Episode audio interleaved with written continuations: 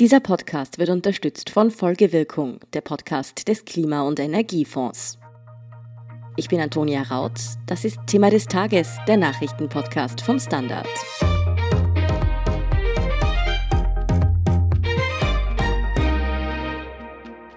Hand aufs Herz. Wenn heute schon eine Corona-Impfung in Österreich verfügbar wäre, würden Sie sich sofort impfen lassen?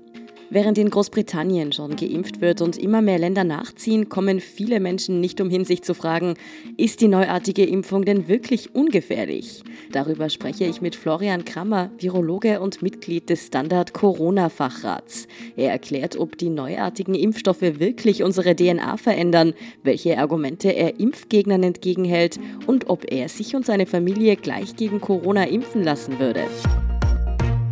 Herr Krammer, die Corona-Impfungen von Pfizer und Moderna, die in Großbritannien, Kanada und dann wohl auch in Österreich eingesetzt werden und werden sollen, die funktionieren ja etwas anders als herkömmliche Impfungen, hört man immer wieder. Können Sie für uns Nicht-Virologinnen und Virologen kurz erklären, wie? Ja, da handelt es sich um einen RNA-Impfstoff. Das ist eine relativ neue Technologie, die seit ein paar Jahren jetzt klinisch für verschiedene Impfstoffe in Menschen erprobt wird. Und was man dann macht, ist im Prinzip, wenn eine Zelle, also auch eine menschliche Zelle, ein Protein herstellen will, dann braucht die Information aus dem Zellkern. Da wird dann eine RNA aus dem Zellkern vom Genom abgeschrieben und eben aus dem Zellkern rausgeschleust in die Zelle. Und dort sind dann kleine Maschinen, die nennen sich Ribosomen, die machen dann das Protein. Das ist der normale Ablauf in der Zelle.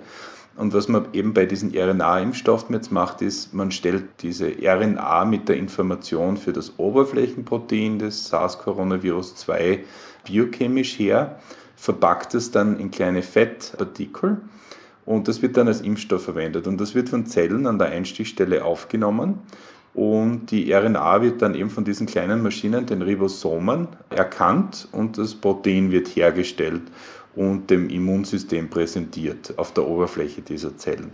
Also es ist im Prinzip so ähnlich wie der Vorgang, der auch bei einer Virusinfektion eben passiert. Bei einer Virusinfektion geht das Virus in die Zelle rein und zwingt dann die Zelle, ganz viele virale Proteine herzustellen, also auch dieses Oberflächenprotein. Und da kriegt man dann auch eine Immunantwort. Das ist quasi eine Abkürzung des Vorgangs, der eben bei einer viralen Infektion auch passiert. Mhm. RNA haben Sie jetzt öfter erwähnt. Was ich auch immer wieder gehört habe, ist, dass diese Impfung die DNA verändern würde. Stimmt denn das? Ja, das ist natürlich Blödsinn. Grundsätzlich ist das eine Einwegstraße aus dem Zellkern raus. Es ist ja einfach, RNA von DNA abzuschreiben. Umgekehrt ist das sehr schwierig. Und wie gesagt, das ist ein normaler Vorgang. Diese RNA, die da hergestellt wird, das ist ein normaler biologischer Vorgang.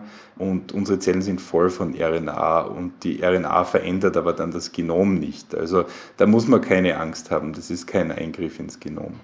Das heißt, man kann wirklich sagen, es besteht keine Gefahr, dass diese Impfung die DNA irgendwie verändert. Nein, äh, das wird diese Impfung sicher nicht machen. Mm, ja, diese RNA-Impfungen wurden ja bereits an Zehntausenden Menschen natürlich getestet.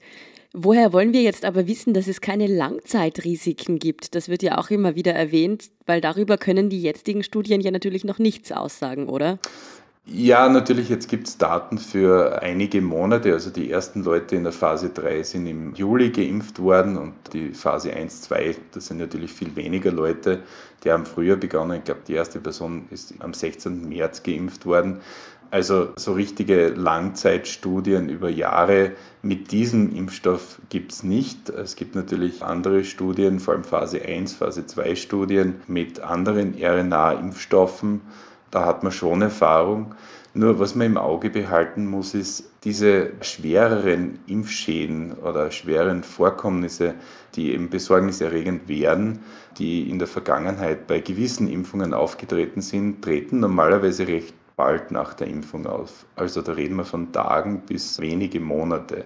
Was man bis jetzt noch nie gesehen hat, ist, dass man eben dann sagt, ja, nach zehn Jahren, oh, da hatten wir jetzt ein Problem, also mit dieser Impfung.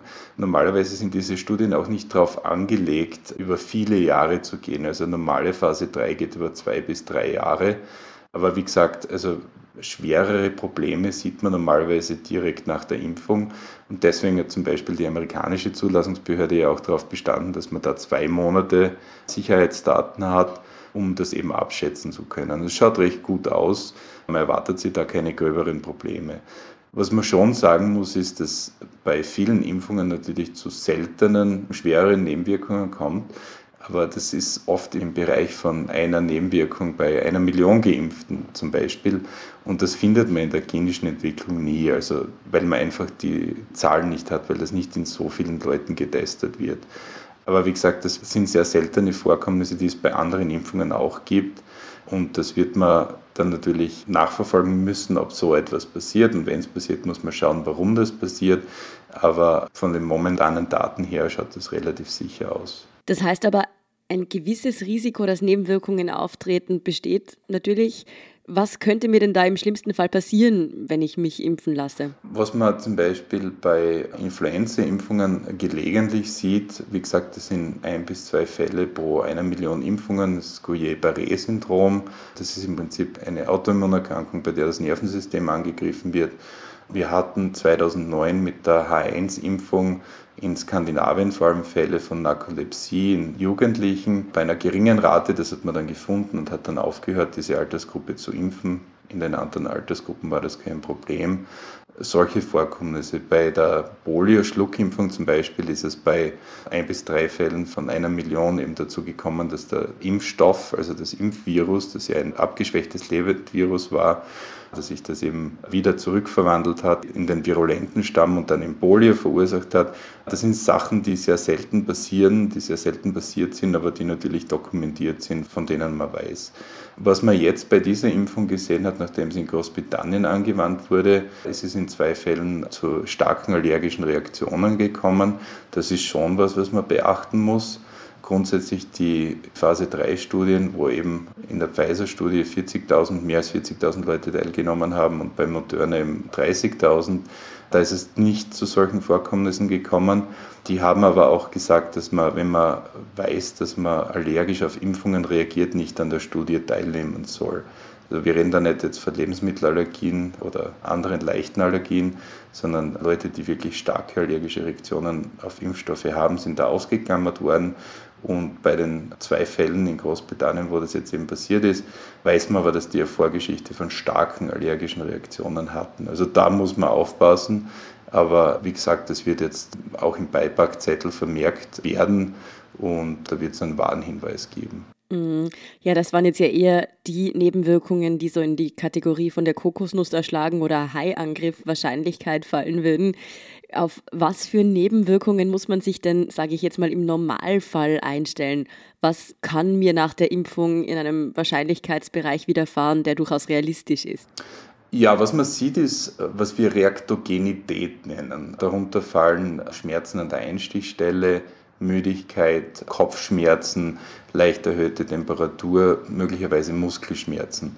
Das sind Dinge, die recht transient sind, also da reden wir von 24 bis 48 Stunden.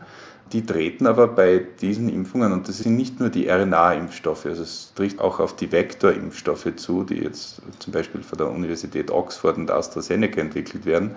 Das ist recht häufig. Also auf das muss man sich einstellen, dass das passieren wird bei den RNA-Impfstoffen, vor allem nach der zweiten Impfung. Und ich glaube, auf das muss man die Leute vorbereiten, weil wenn die Leute das nicht wissen und nicht erwarten, dann äh, kann schon sein, dass jeder glaubt, dass ihn die Impfung krank gemacht hat. Das ist aber im Prinzip einfach nur ein Zeichen dafür, dass das Immunsystem reagiert auf die Impfung und dass man eben eine Immunantwort ausbildet.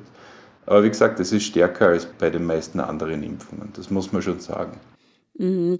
Aber das heißt, so wie Sie jetzt über die Impfung gesprochen haben, höre ich da heraus, dass Sie sich selbst und auch Ihre Familie sofort ohne Bedenken impfen lassen würden? Ja, auf jeden Fall. Also ich habe selbst auch an einer Phase 3-Studie teilgenommen Viele meiner Kollegen haben das auch gemacht. Meine Frau ist in einer Studie. Ich habe es meinen Eltern und Großeltern schon empfohlen. Also auf jeden Fall. Wenn man das Risiko abschätzt, jetzt, was kann man da mit der Impfung passieren? Das ist verschwindend gering. Was kann man mit SARS-Coronavirus 2 passieren? Da ist ein sehr reales Risiko da, vor allem mit der Anzahl von Fällen, die wir gerade in Österreich sehen. Es geht Gott sei Dank ein bisschen runter, aber es sind nach wie vor noch viele Fälle. Und da kann es natürlich zu schweren Erkrankungen und auch zum Tod kommen. Und ich glaube, das ist natürlich keine Frage für mich persönlich, dass ich da die Impfung bevorzuge. Hm. Ja, was Sie jetzt erklärt haben, muss ich sagen, klingt für mich absolut einleuchtend. Wie erklären Sie sich jetzt aber, dass die Skepsis gegenüber Impfungen und speziell eben gegen die Corona-Impfung dennoch so groß ist? Mir kommt vor, die ist auch noch mal größer als zum Beispiel gegenüber anderer Behandlungsmethoden oder Medikamente. Ja, ich verstehe das schon. Also erstens haben wir das jetzt mit einem neuen Virus zu tun. Es gab ja da auch viele Unsicherheiten, wie gefährlich ist das Virus jetzt wirklich und so weiter und so fort. Das ist mal das Erste. Das Zweite ist, der Impfstoff ist sehr schnell entwickelt worden. Die Leute vertrauen dem nicht ganz. Dann kommt dann noch dazu, dass es eine neue Technologie ist. Also das sind viele Dinge, vor denen man natürlich, vor allem wenn man sich nicht auskennt, schon irgendwie Angst haben kann. Also ich verstehe das absolut, dass es da Bedenken gibt und ich würde mir halt wünschen, dass es da auch von Seiten der österreichischen Regierung jetzt gute Aufklärungsarbeit gibt, dass man transparent ist, zum Beispiel eben diese Reaktogenität, diese Nebenwirkungen erwähnt aber eben auch über die Technologie aufklärt und da einfach gute Informationen liefert. Und ich glaube, mit dem kann man den Leuten die Zweifel und die Angst schon nehmen. Und wenn sich wer wirklich nicht impfen will, dann lasst er sich eben nicht impfen. Also soll ja auch keiner gezwungen werden. Aber ich glaube, da kann man schon mit Aufklärung viel machen. Ja, bisher haben wir ja vor allem über Risiken und Nebenwirkungen gesprochen, aber schauen wir mal zu dem, was die Impfung eigentlich machen soll, nämlich schützen. Wie gut funktioniert denn das eigentlich mit diesem Impfstoff jetzt, den wir hier haben? Ja, sehr gut. Also was man da jetzt sieht, ist die Effizienz gegen Erkrankungen. Also das ist, was gemessen wurde. Und die ist sehr hoch. Also wir sind da bei 94, 95 Prozent. Und ehrlich gesagt, also das ist schon sehr gut für einen Impfstoff gegen ein Virus. Masern zum Beispiel ist noch ein bisschen besser, aber Masern ist wirklich eines der besten Beispiele. Influenza-Impfungen, wenn man Effizienz in einer klinischen Studie anschaut, sind normalerweise so bei 75 Prozent zum Beispiel. Also das funktioniert schon sehr gut. Und äh, was da auch wichtig war, ist, dass gerade bei der Pfizer-Studie eben auch eine Substudie gemacht wurde, wo man sich angeschaut hat, naja, wie gut funktioniert das jetzt in der Hochrisikogruppe, wie gut funktioniert das in 65 mhm. bis 85-Jährigen. Und man hat auch dort eine Effizienz von 94 Prozent gefunden was eben sehr wichtig war, weil wir wissen, dass alte Leute meistens nicht mehr so gute Immunantworten haben und dass es da bei Impfstoffen oft Probleme gibt, dass die eben nicht so gute Immunantworten machen. Aber anscheinend gab es da wenig Probleme, da gibt es sehr gute Immunantworten. Und was man auch dazu sagen muss, diese Reaktogenität, die ich gerade angesprochen habe, die ist in älteren Personen um einiges schwächer, eben auch weil das Immunsystem nicht so stark ist. Das ist halt auch ein Vorteil. Also wenn ich in der Altersgruppe 65 bis 85 bin, habe ich wahrscheinlich viel weniger Nebenwirkungen. Also das heißt, meine hoch 80-jährige Großmutter sollte den gleich guten Impfschutz haben, wird aber, wenn, maximal weniger Nebenwirkungen haben als ich als Frau in meinen 20ern. Genau, das ist richtig. Da hat ihre Großmutter Vorteile. Ja, das heißt aber, Sie haben jetzt angesprochen, dass es eben im sehr unwahrscheinlichen Bereich liegt, aber ich könnte trotzdem auch, wenn ich geimpft bin, grundsätzlich noch an Covid-19 erkranken, oder? Ja, ja, das ist durchaus möglich. Das ist eine Risikoreduktion. Und das ist wie bei allen anderen Impfstoffen auch so, dass es durchaus noch sein kann, dass man erkrankt, aber es ist halt viel, viel unwahrscheinlicher. Das ist in der Wissenschaft so. Wir arbeiten da sehr viel mit Wahrscheinlichkeiten und bei mhm. biologischen Systemen ist halt nie irgendwas absolut. Aber wie gesagt, das ist eine wahnsinnig gute Risikoreduktion. Ist es denn auch so, dass wenn ich dann trotzdem erkranken sollte, die Prognose besser ausfällt? Also dass ich dann vielleicht weniger schwer an Covid-19 erkranke oder kann man das nicht sagen?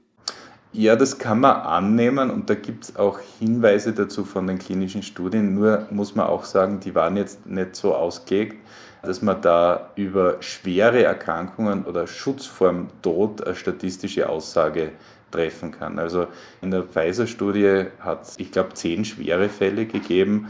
Neun davon waren in der Placebo-Gruppe, also in der nicht geimpften Gruppe, einer davon in der geimpften Gruppe. Bei der Moderna-Studie, also das ist der zweite Impfstoff, der jetzt kurz vor der Zulassung steht, hat es gar keine schweren Fälle in der geimpften Gruppe gegeben. Und da gab es in der Kontrollgruppe, also der Gruppe, die mit einer Salzlösung geimpft wurde, sogar einen Todesfall.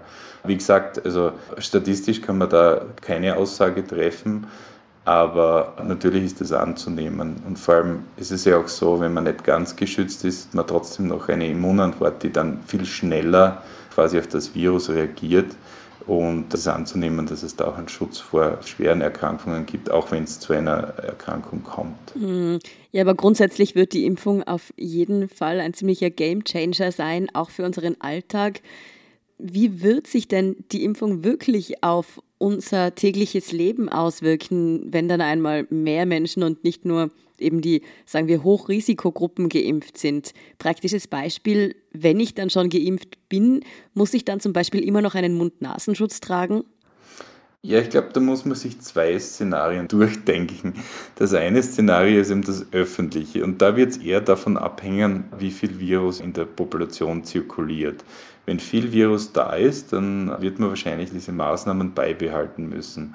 Und es ist halt auch schwierig. Man weiß ja nicht, wer geimpft ist. Man kann ja nicht, wenn Sie zum Beispiel in Wien in der Straßenbahn einsteigen, kontrollieren, ob sie geimpft sind und dann sagen, naja, jetzt können sie die Maske runternehmen oder sie müssen eine Maske aufsetzen. Ne? Also das ist auch praktisch schwer umsetzbar. Also das kann man nicht vorstellen, dass das so passiert. Aber natürlich, wenn viele Leute geimpft sind, wenn viel weniger Virus zirkuliert, dann wird sich das natürlich ändern. Und ich sehe das auch sehr positiv. Ich glaube, dass sich bis in Frühjahr die Lage wieder relativ entspannen wird. Aber das andere ist das persönliche Umfeld. Gerade in Familien ist es momentan sehr schwierig. Jetzt mit Weihnachten, da treffen sich wahrscheinlich größere Familienverbände, da hat man die Oma dabei, da hat man die Eltern dabei, die oft auch schon in Hochrisikogruppen fallen. Und das ist natürlich schwierig, weil was macht man da jetzt? Man will die Oma nicht anstecken, man will die Eltern nicht anstecken. Und wenn die geimpft sind, ist das natürlich eine ganz andere Geschichte. Wenn ich jetzt wissen würde, dass meine Eltern, meine Großeltern geimpft und damit vor Erkrankung geschützt sind, dann muss ich den Abstand im privaten Bereich nicht mehr einhalten, weil ich weiß ja, dass da nichts passieren kann. Und da kann man dann natürlich einen ganz normalen Umgang mit der Familie haben. Und ich glaube, das wird schon viel ändern und das wird Sachen schnell ändern, weil ich annehme, dass eben die Hochrisikogruppen alte Leute zuerst geimpft werden. Das heißt, auch wenn vielleicht im öffentlichen Leben noch einiges ein bisschen anders bleiben wird, auch in den nächsten Monaten, könnte sich im Privaten doch alles bald wieder normalisieren, wenn man sich eben impfen lässt, oder? Genau, also wie gesagt, wenn man dann im familiären Umfeld weiß, die Leute sind jetzt geimpft, dann kann man mit denen ganz normal interagieren. Vielleicht auch, wenn man selber jung ist und selber nicht geimpft ist, ist das vielleicht auch kein Problem mehr, weil man vermutlich eben niemand mehr anstecken kann, beziehungsweise niemand mehr erkrankt, der jetzt in einer Hochrisikogruppe ist. Also auf jeden Fall. Mhm. Ja, dann kommen wir noch zu einem anderen Aspekt. Wir haben jetzt gemerkt, in einer Pandemie ist das Zusammenspiel zwischen Politik und Wissenschaft extrem wichtig. Sie haben da in den USA nicht unbedingt ein rühmliches Beispiel vor Augen natürlich, aber wie würden Sie denn hier die österreichische Regierung beurteilen? Ja, also das kann man irgendwie aufteilen. Im Frühjahr ist da wirklich gut reagiert worden. Da hat man auf Experten gehört und man hat ja auch gesehen, im Frühjahr ist es nicht wirklich zu einer starken Welle gekommen. Es hat weniger Erkrankte und relativ wenig Tote gegeben. Das war ganz gut. Jetzt im Spätsommer hätte man natürlich meiner Meinung nach schneller reagieren müssen bzw. sich besser vorbereiten sollen. Das ist aber auch immer schwierig. Die Wissenschaftler wissen schon, wovon sie reden. Wenn sie einen Virologen fragen, wie halte ich das Virus auf, dann sage ich ihnen, ja, interagieren Sie mit niemandem. Wenn Sie das Virus nicht von einem Menschen auf den anderen übertragen kann, dann stirbt es aus. Das ist sehr einfach. Ein Politiker kann da zwar zuhören und dem zustimmen, muss das dann aber so umsetzen, dass das auch für die Bevölkerung machbar ist. Ne? Da fließen ja viele andere Überlegungen auch mit ein. Finanzielle Überlegungen, ökonomische Überlegungen, soziale Überlegungen. Ne? Also das ist ja viel, viel komplizierter und die Politiker haben es da gar nicht so leicht. Das muss man ehrlich sagen. Wie gesagt, für einen Virologen oder einen Epidemiologen ist die Sache relativ klar. Aber wie man das dann politisch umsetzt, ist eine andere Frage. Aber wie gesagt, natürlich hätte man sich gewünscht, dass da schon im Spätsommer wieder mehr Maßnahmen gibt, dass man sich auf das vorbereitet, dass man besser darauf vorbereitet ist, wie man eben mit Schülern, mit Schulen umgeht und mit dem Schulanfang. Das sind viele Punkte, die man besser hätte machen können. Aber wie gesagt, es ist halt schwierig, es ist, glaube ich, für so ziemlich jeden Staatschef momentan schwierig, das zu managen. Es ist eine sehr außergewöhnliche Situation und es machen alle Fehler. Manche mehr, manche weniger. Aber es ist natürlich gut, wenn man auf den Ratschlag von Wissenschaftlern hört, auch wenn man jetzt nicht alles umsetzen kann. Wie Sie vorher schon angesprochen haben, wird vor allem auch entscheidend sein, wie die Regierungen über Impfungen aufklären bzw. gegen Fake News und Verschwörungstheorien vorgehen. Finden Sie, da sollte in Österreich noch mehr passieren? Ich glaube, man muss das jetzt gar nicht so auf Konfrontation machen, aber was ich in Österreich noch wenig sehe, sind eben Informationskampagnen. Man weiß jetzt, welcher Impfstoff da wahrscheinlich kommen wird. Also die EMA, die Europäische Regulationsbehörde, trifft sich ja Ende des Jahres, noch im Dezember, um den Pfizer-Impfstoff zu besprechen und dann Anfang des Jahres, um den Moderna-Impfstoff zu besprechen.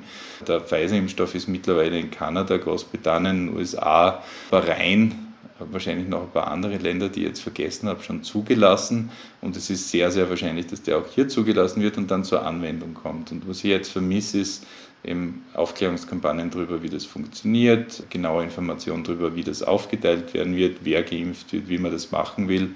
Das wäre jetzt ganz gut, wenn man mit dem wirklich anfängt. Ich meine, es ist jetzt Mitte Dezember.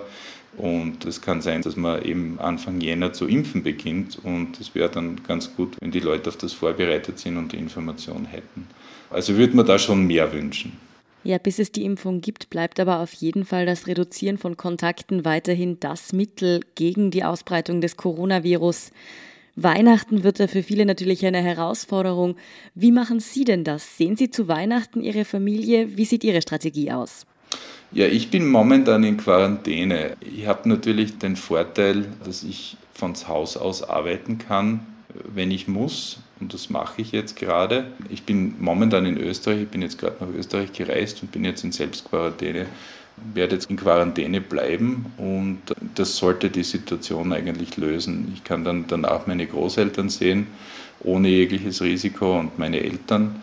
Und ich werde aber versuchen, so wenig wie möglich Kontakte mit Leuten zu haben, also das so weit wie möglich einschränken. Aber wie gesagt, mit Quarantäne kann man das natürlich leicht machen. Eine andere Möglichkeit, die auch relativ gut ist, um das Risiko zu reduzieren, ist, wenn man sich natürlich vor diesen Familienfesten testen lässt und dann quasi feststellt, ob man infiziert ist oder nicht. Ne?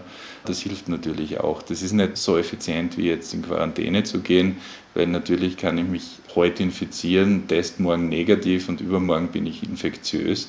Allerdings ist natürlich die Wahrscheinlichkeit, dass das eintritt, auch gering. Also kurz davor testen ist sicher eine gute Strategie. Das heißt, bis zur Impfung haben wir doch noch einige Möglichkeiten, auch gegen das Virus vorzugehen. Vielen Dank, Florian Krammer, für diese Einblicke rund um die Impfung, sage ich hier schon mal. Ja, danke und äh, danke fürs Gespräch. Ja, Florian Krammer ist Virologe und Teil unseres Corona-Fachrats des Standard.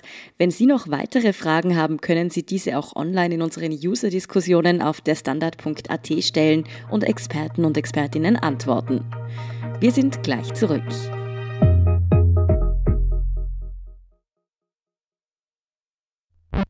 Hallo, mein Name ist Andreas. Und mein Name ist Iris und wir hosten den Podcast Folgewirkung. Den Podcast des Klima- und Energiefonds. Ja, wir entdecken Geschichten für eine emissionsfreie Zukunft und spazieren dafür durch Stahlwerke. Da wird schon warm. Oder essen Insekten. Ja, je nachdem. Mehr dazu auf www.folgewirkung.at. Und überall, wo es Podcasts gibt. Genau. Folgewirkung. Und hier ist, was Sie heute sonst noch wissen müssen. Erstens, die Corona-Massentests in Österreich sind gestern Sonntag zu Ende gegangen und es haben deutlich weniger Menschen mitgemacht, als die Regierung sich erhofft hätte. Diese hatte sich zum Ziel gesetzt, zumindest die Hälfte der Bevölkerung erreichen zu können. Tatsächlich testen ließen sich allerdings nur etwa 20 Prozent. Die meisten waren es noch in Niederösterreich. In Wien dagegen sind nur etwa 13 Prozent der Bevölkerung zum Corona-Test gegangen. Insgesamt sind bundesweit bei den Massentests 4000 Personen positiv auf das Virus getestet worden. Die Regierung überdenkt nun ihre Strategie und möchte bei weiteren Massentests eine Prämie von 50 Euro als Anreiz in Betracht ziehen. Zweitens, der Verfassungsgerichtshof hat den Weg zur Sterbehilfe in Österreich nun ein Stück weit geebnet. Ab 2022 ist Beihilfe zum Suizid nicht mehr pauschal verboten. Es widerspreche dem Recht auf Selbstbestimmung, heißt es, jede Art der Hilfe zur Selbsttötung ausnahmslos zu verbieten. Die Verleitung zum Suizid bleibt aber untersagt. Die Reaktionen auf die Entscheidung des Verfassungsgerichtshofs fallen geteilt aus, während etwa die Gesellschaft für ein humaneres Lebensende einen historischen historischen Durchbruch sieht, kommt von kirchennahen Institutionen, aber auch der Ärztekammer Kritik.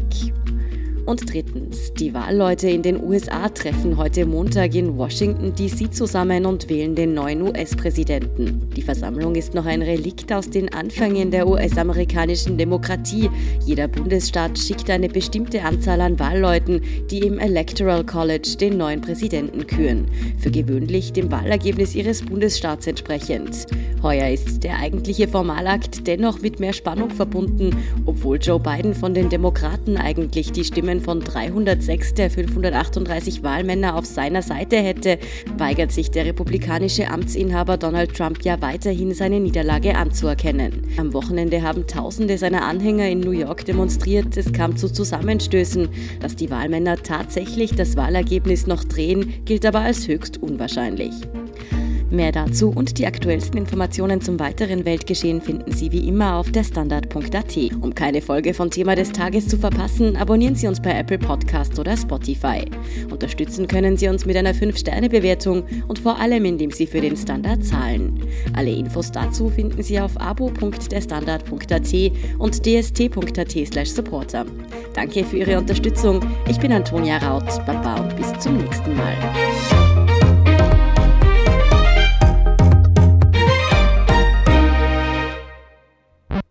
Hallo, mein Name ist Andreas. Und mein Name ist Iris und wir hosten den Podcast Folgewirkung. Den Podcast des Klima- und Energiefonds. Ja, wir entdecken Geschichten für eine emissionsfreie Zukunft und spazieren dafür durch Stahlwerke. Wird schon warm. Oder essen Insekten. Ja, je nachdem. Mehr dazu auf www.folgewirkung.at. Und überall, wo es Podcasts gibt. Genau. Folgewirkung.